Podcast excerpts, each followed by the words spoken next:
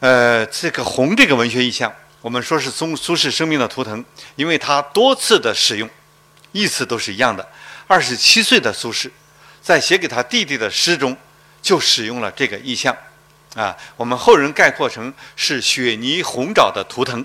他诗是这样写的，因为他弟弟苏辙给他写了一首七言律诗。啊，那首律诗里写了人生的艰难呐，往日的道路的崎岖呀，想起来有点。苏轼一看呐，比呃呃比自己小两岁的弟弟，啊，说对人生还有许多未超越，就缺乏超越的理解，所以他要写一首诗回答他，要教导开导自己的弟弟要如何看待人生，所以他这首诗啊，是他生命哲学的第一次宣言。啊，他用了儒、道、释三家哲学，人生到处知何似？应似飞鸿踏雪泥，泥上偶然留指爪，鸿飞哪复计东西？老僧已死诚心塔，坏壁无由见旧题。往日崎岖还记否？啊，有的版本说君记否？路长人困蹇驴嘶。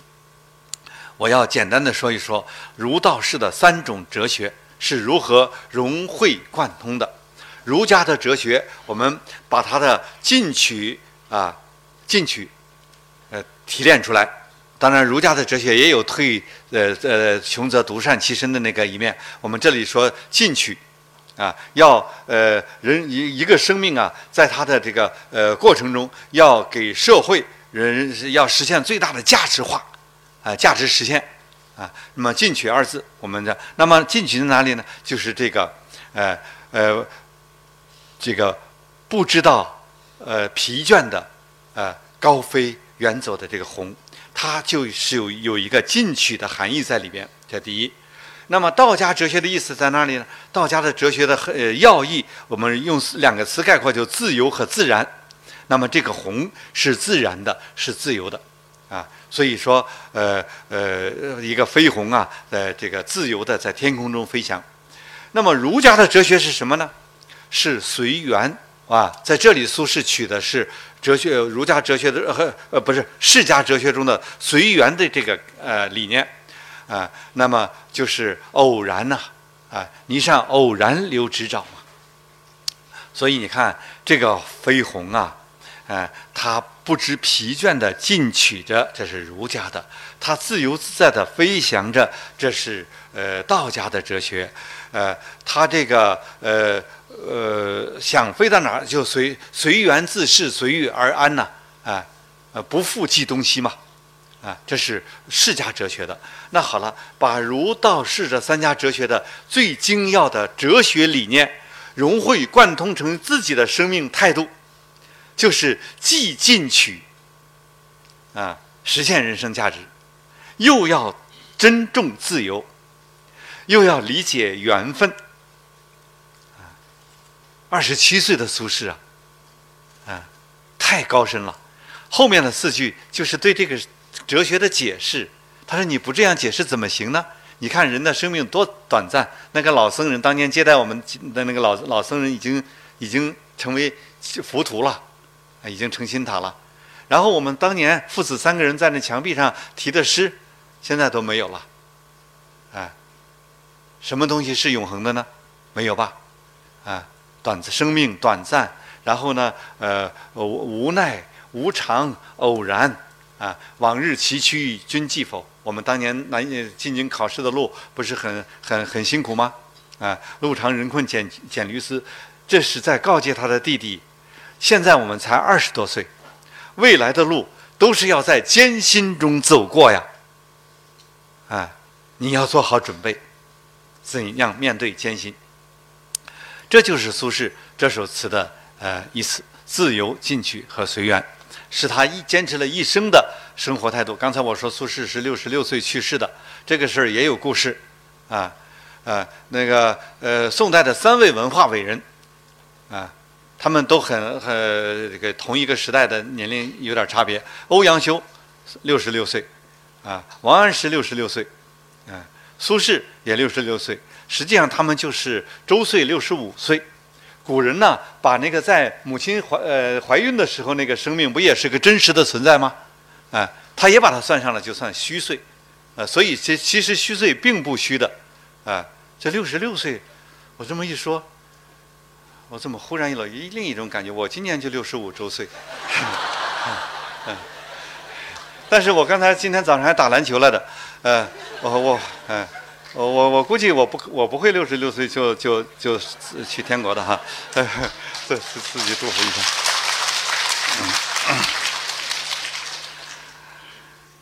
那个除了忧伤以外，孤独以外，啊，他也坚持自己的高雅。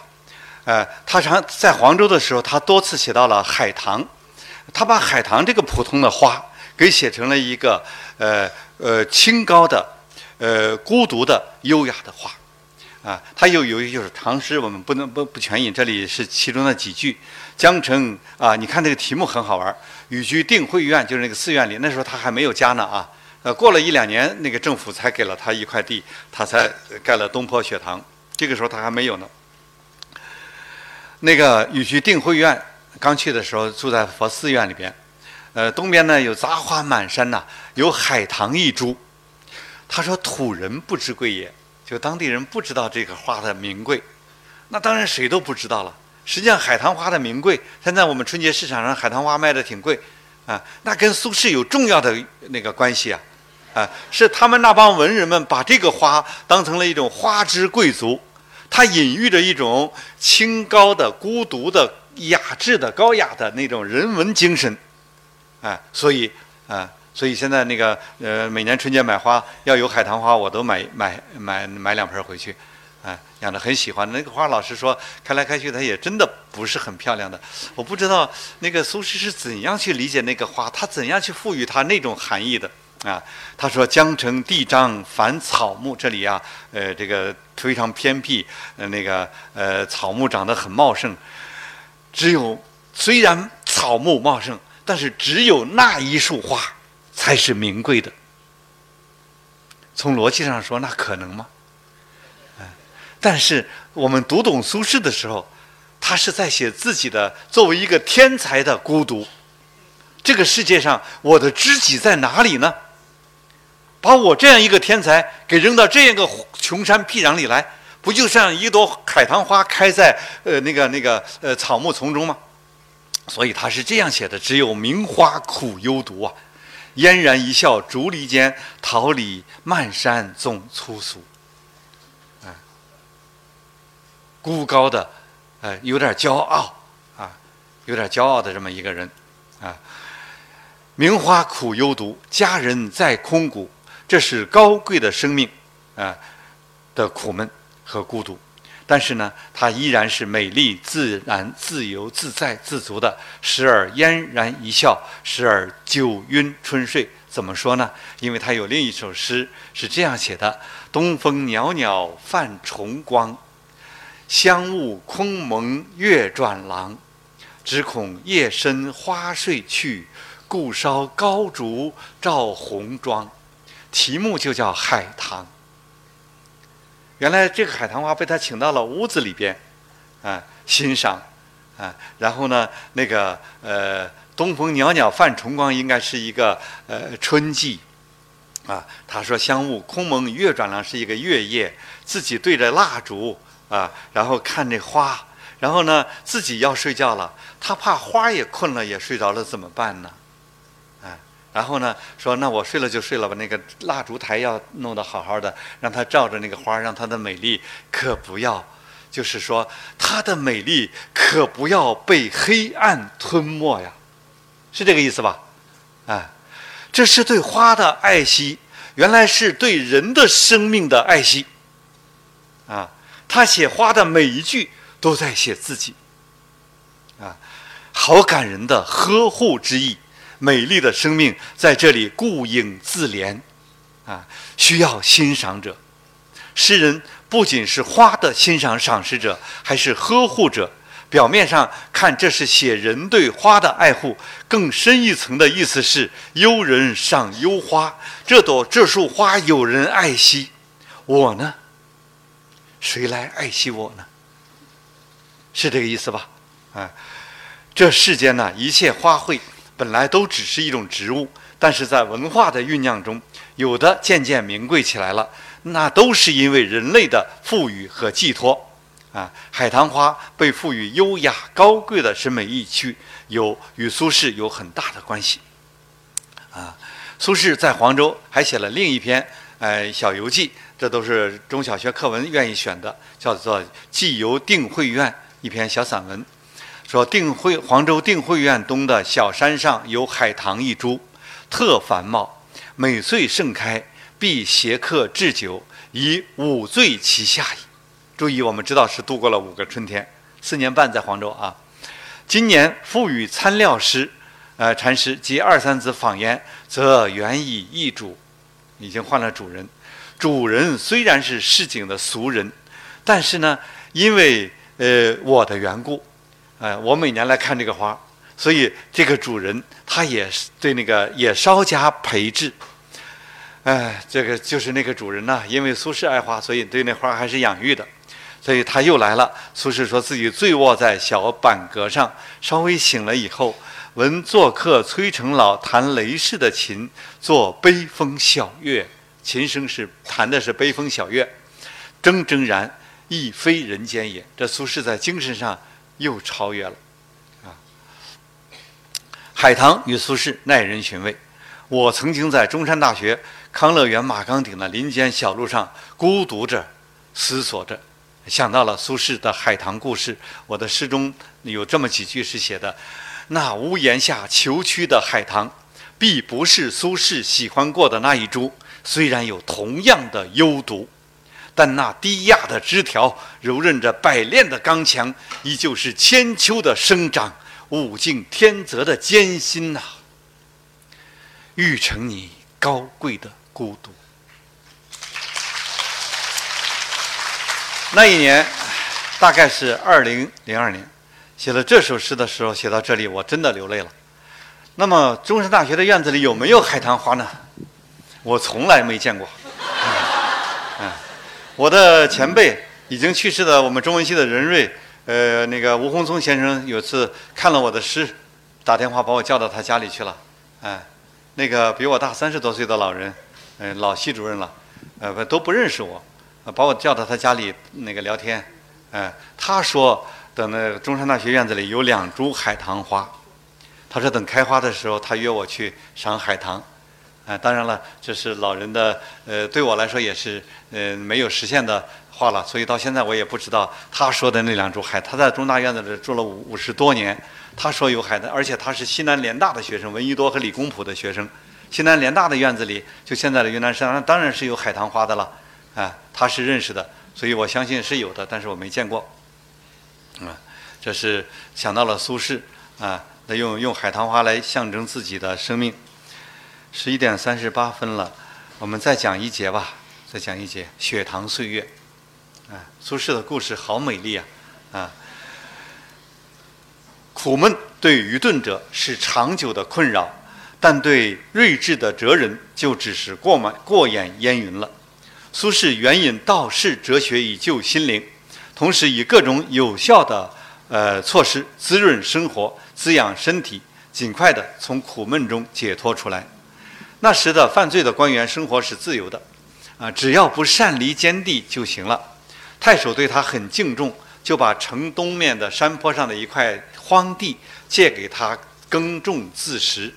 啊，苏轼呢，就从那个时候开始自己给自己起了个名字，叫东坡居士。注意，那时候他四十六岁了，他不是从小就叫东坡居士，苏东坡的。他是四十六岁才给自己起个名字，叫东坡居士，用的典故是白居易的诗《东坡杏花》。他不说自己像白居易吗？哎，东白居易有一首《东坡杏花》诗，啊，苏轼用的是那个典故，这是第一。实际的原因是黄州东面的山坡上，啊，他给自己的呃盖了十几间草房，请人盖了很简陋的，啊，那不是长久之计。他给自己的简陋的房屋起了一个好听的名字，叫东坡雪堂。诗意栖居的人呐，总是这么美丽啊！东坡为何偏爱这个“雪”字呢？黄州当然是有雪的，啊，但是也有雨呀，也有花呀。他怎么不叫东坡雨堂花堂呢？叫雨堂不也很有诗意吗？叫雪堂，他偏爱雪。我想，哎，以我阅读苏东坡的体会，我想大概是因为人从雪把雪作为一个生命的象征，他从中读出许多人喜欢的品质。我曾经在一首诗中说，那首诗的题名叫《康园无雪》，就是我们中山大学叫康乐园，哎。我呢写康园，康园无雪是真的。岭南不是很少下雪吗？哎，一百年都见不到几个小雪花，啊，那真是康园无雪。但是我当时心情不好，哎，我是说本来应该有许多美丽的东西，可是却没有，啊，不开心，啊，不开心。所以我这样写，我说雪啊是生命如实的约会，是可以轻轻触摸的纯洁，是值得以身相许的宽容。是肝胆相照的明澈，雪是白的。啊，我在另一首诗中说：“我醉魂萦南极雪。”啊，南极的雪那是纯净的，没有污染的。舟车若到堪停。假如有一天我有钱了去旅游，我在那多逗留几天。啊，干么干什么呢？须将肝胆照当庭，冰心随月圆，雪梦趁云清。写到这里的时候，我在想，把雪和人相比的话。人如果都像雪那样纯洁，那样肝胆相照，该有多好？是这个意思啊。所以我理解东坡把自己的房子起名为东坡雪堂啊，那应该是希望人人啊，呃，这个人类都要有这种冰心雪意啊，美丽和纯洁，这是人类共同的爱呃喜爱。苏东坡在黄州开启了自己许多生活的天赋，啊，研制美食与人同享，世间从此有了东坡系列的美食：东坡肉、东坡饼、东坡豆腐、东坡酒。他还自己给自己起了个外号叫老饕，嗯，还饕餮嘛，还写了《老饕赋》，还写了《猪肉颂》。他施展文学天赋，创作了大量优秀的诗词文章。著名的“二赋”一词，就是前《赤壁赋》后《赤壁赋》，啊，还有一词就是“大念奴娇·大江东去”，就作于此时。大江东去，浪淘尽，千古风流人物。说的是人生短暂，世事多变，在永恒的宇宙时空中，个体生命怎样才能够快乐而优雅地走过呢？哀无声之须臾，羡长江之无穷吗？他告诫自己不要这么想不开。啊，他说呀：“天地之间，物各有主，苟非吾之所有，虽一毫而莫取啊。”啊，那么天地间什么东西是人人都可以享用的呢？大自然的清风明月，没错，清风明月。啊，苏轼在思考和表述中，啊，这些东西象征着自然和自由，象征着超脱红尘俗世的人与自然的和谐相处，达到天人合一的精神境界。这是儒道释家哲学共同倡导的精神境界。啊，说句题外话吧，说到这里想到了中国的许多贪官，啊，他们怎么那么想不开呢？啊，你说你往瑞士银行里存几十个亿、几百个亿干什么呢？啊，你死了以后你还知道什么呢？你给你的儿子和孙子，啊，你把他们培养成什么了呢？啊，所以嘛，太没有意义了。这些个贪官，他们要读一读苏轼，啊，精神上有了那些个，有了这些个那个内涵和追求和和领悟。在物质上就不会那么想不开了，啊，最后把自己弄得进了牢狱，或者是躲到了外国去，像个那个呃，连连连呃太阳都不敢见，呃，多悲惨的生活呀！嗯，苏轼很快的排解忧伤郁闷，他走向旷达和快乐。原来黄州挺好的呀，好竹连山绝笋香，这里的竹笋太好吃。面对浩荡的长江。他想象自己小舟从此逝，江海寄余生，太自由了。当然，他这首词也惹祸，因为他们那个时候像他这种名人，呃，朝廷呃官员们有责任随时向朝廷报告他的呃呃各种动态，啊，可能是几天就得去报告一次了，啊。那么太守呢，他写了词，晚上写了，据说是第二天早晨，太守就吓坏了。小舟从此逝，江海寄余生。太守跟他特别友好，啊。以为自己的那个，以为苏轼跑了，哎，要是跑了，太守就要撤职，那个罪过就是周师罪人，就自己管辖的地面上那个罪人跑了嘛，越狱了，啊，是这样一个道理。所以他就派人去到处去找，然后自己亲自，哎，赶紧跑到苏轼家里，一看苏轼还在那打呼噜睡觉呢，啊，就放心了，于是叫请了喝酒，两个人喝酒聊天。啊，这苏轼这个时候，他想方设法的超脱自己，身处在春寒料峭的这个环境中。他说：“莫听穿林打叶声，何妨吟啸且徐行。竹杖芒鞋轻胜马，谁怕？一摔一蓑烟雨任平生。”注意这个“莫听”“何妨”“谁怕”这些个主观性的词汇，都是表达一种态度。啊，一种对苦难的超脱的态度。然后呢，“徐行”两个字，才是这首词的核心。徐行就是从容不迫的走你的路吧。从容不迫，这是人生的很高的境界。啊，我们很很很难达到这种境界。啊，但是有些人真的是，啊，对什么事情都那么。坦荡，那么从容，所以要向苏轼学习。啊，山间月夜，小桥流水边，他依然曲红少休啊，小休，醉眠芳草。啊，他那首词写的太好了。啊，我欲醉眠芳草，所以那个湖湖湖北的蕲春要打造呃旅游，哎，要修这个呃芳草亭醉眠桥。就是就是要在说传说是苏轼呃休息的那个小河边啊呃在那里呃要修要修这个芳草亭和醉眠桥作为旅游景观，所以我说苏轼这个人到给到哪里呃都给哪里带来了用不尽的文化遗产。雨后夕阳下，他杖藜徐步啊，欣愉快地欣赏着林断山明竹隐墙，乱蝉衰草小池塘。翻空百鸟时时现，照水红渠细细香。这是他的一首《鹧鸪天》：村舍外，古城旁，杖藜徐步转斜阳。殷勤昨夜三更雨，又得浮生一日凉。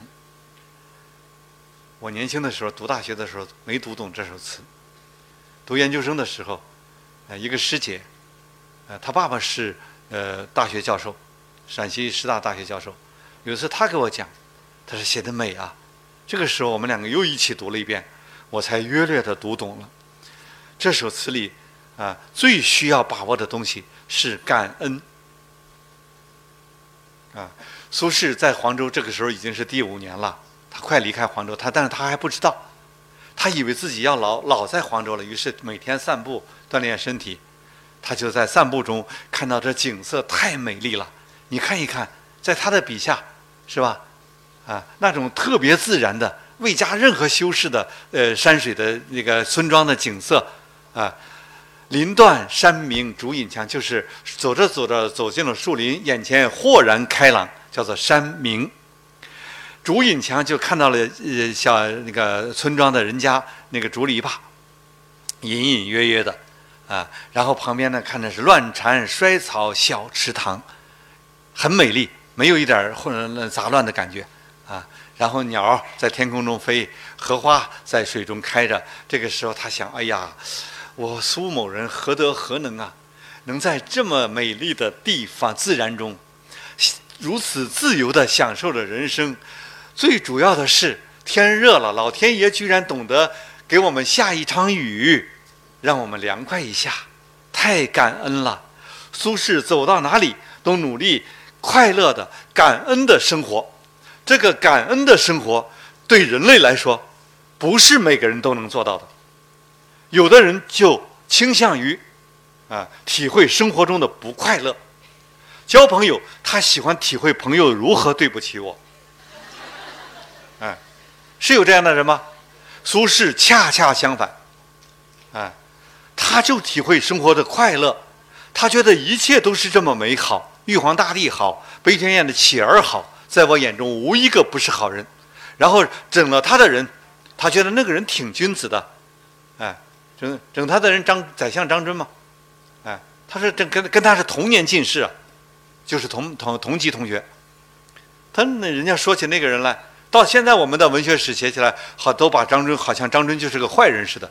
苏轼自己亲口说，张真那个人挺好的，他没有一点怨恨，哎，他就是体会。呃，他贬谪到哪个地方，第一件事是给皇帝写感恩信，上叫谢恩表，啊，啊，他就是这样。那么他感谢自然，感谢生活，哎，到我们广东感谢荔枝，啊，惠州的荔枝。感谢那个惠州的人轻轻的打钟，这个下节下节我们再讲。他就是感恩。你说一场雨，他也感恩。嗯，这个这种人能不快乐吗？所以苏轼这种生活态度啊，给我们的启发太多了。嗯，你如何去总发现别人的好处、美丽之处？啊，赞美别人，感谢别感谢别人，感谢生活。那是一件对自己也很快乐的事情啊！啊，我有一个朋友，原来很好的朋友，跟我住邻居，他总觉得邻居有动静，就是跟他过不去，嗯，所以他除夕夜的晚上就把刀子插在他楼顶上的邻居的门上，他觉得十一点了，你们还不睡觉？除夕夜的晚上，注意大家，哎，哎，他把刀子插着一张小纸条插在人家门上，哎，然后说你们要再吵我睡觉，我跟你不客气。结果人那家人报警了。哎，哎，他就是他总怀疑人家楼上人有点动静，是是故意要让他睡不着觉的。你这样体会生活，那生活不是充满了苦难和烦恼啊？所以，所以这是两种体会生活的方式。苏轼教给了我们一种感恩的、快乐的一种解读方式。嗯，你看他在那里散步啊，承天寺夜游，元丰六年十十月十二日，解衣欲睡。想睡觉了，月色入户了，看见月亮了，就又起来了，啊，欣然起行，啊，念无念无与为乐者，遂至承天寺找张怀民，啊，怀民也没睡呢，两个人呢就开始散步，相与不语中庭，庭下如积水空明，水中藻荇交横，盖竹柏影也，荷叶无月。注意后两句啊。他说：“哪何夜无月？何处无松柏？但少闲人如吾两人耳。”就是这个，就是大自然是自在的，人怎样去体会它呢？苏轼说的就是这个道理啊！你能欣赏它吗？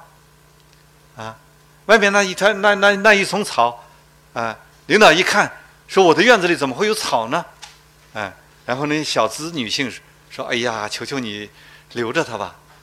我每天上班来最喜欢看的就是这一株草。”哎，不同的生活态度吧，就是这样的。所以苏轼他总是在教给我们一种审视世界、体会世界的方式，也体会自己的人生啊。所以林语堂说他是一个不可救药的乐天派，他喜欢欢乐，不喜欢忧伤。习惯感恩，不会忧怨恨。当然，敏感的诗人对生命的流逝实际上是十分在意的。他对生命总是保持着许多珍惜、悲悯和期待。比如他一首挺好玩的词，啊，叫《洞仙歌》。啊，《洞仙歌》写的是什么呢？写的是西蜀的最后一个皇帝，五代十国的时候叫孟昶，啊。孟昶有一个呃最喜欢的妃子叫花蕊夫人，两个人在夏天的夜晚睡不着觉，呃，在院子里散在后宫的呃散步啊的情景，然后呢他就写成呃苏轼就把这个故事写成了一首词，实际上他写的是人生短暂，啊，像流水一样，你留不住它。你面对着这个生命的流逝，你是无奈的。当然了，它的隐含的意思说，你如何珍惜呢？所以这首词的最后是“但屈指西风几时来，又不到流年暗中偷换”。啊，因为是一个美丽的故事，我们要把全词都读一下。因为这首词啊，实际上苏轼假装说是他写的。但是他不是他写的，是有一个文学的文本，本来是一首七言律诗的，苏轼把它改编成词，这在写作方式上叫做隐括的写法，所以这首词实际上是隐括词，就这两个字，隐括词啊，它隐括的是，呃，蜀主孟昶的，真的是孟昶的一首诗。孟昶是个文学家，你注意啊，中国历史上许多文学家都是亡国之君，啊，啊，啊。孟昶、李后主、宋徽宗不都是吗？文学都是文学艺术人才，但都是亡国之君。啊，孟昶会写诗，他写的诗挺好的。他就写他和自己的心爱的呃妃子散步。啊，他说呢，妃子走在自己身边呐，那穿的衣服肯定是很短的了。呃，特别的那个特别呃有那个特有很多真理的。那不是真理不都是赤裸裸的吗？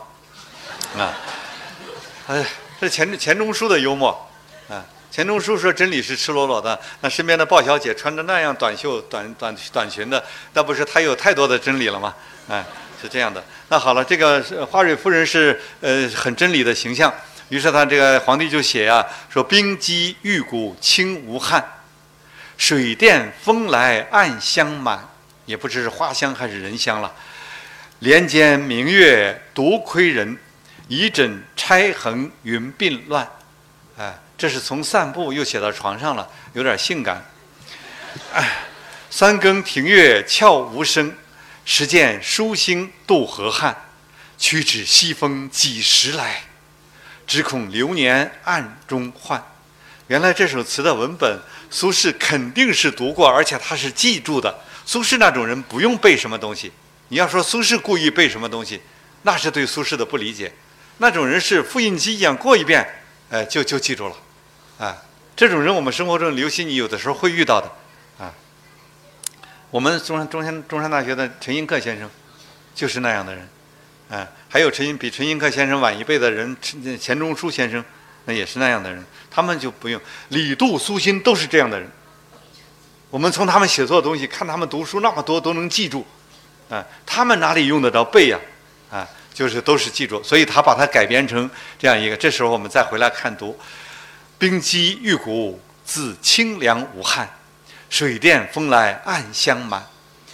绣帘开，一点明月窥人，人未寝，一枕钗横鬓乱。起来携素手，庭户无声，始见疏星渡河汉。试问夜如何？夜已三更。金波旦，玉绳低转，就是天上的星星，那个银河都转了方向了。但屈指西风几时来？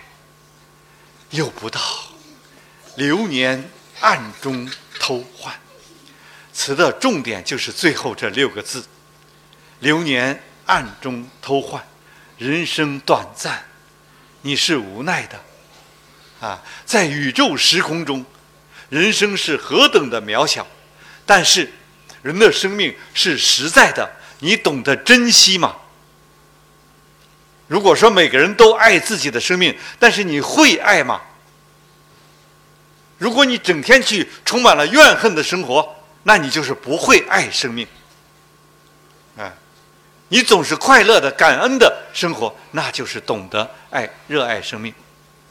啊，苏轼在这里，他是在借帝王和。呃，妃子他们是尊贵的，但他们生命不也是短暂的吗？普通的老百姓的生命也是生命啊！所有的人都要热爱生命，啊，都要懂得生命是无常、无奈的，但是呢，又是值得珍惜的。这是这一讲。哦，现在是十一点五十九分了，我，那就。还有第四讲和第五讲，嗯，那个第四讲是他被请回朝廷，是他生命中最辉煌的岁月，但也是最没有文学的岁月，啊，呃，这个一从政啊，呃，什么人都俗了，哎，那个，然后呢，短暂的这个执政岁月以后呢，就开始贬谪那那个那个惠州、儋州了，呃，所以下一讲呢来讲这些个，好，谢谢大家。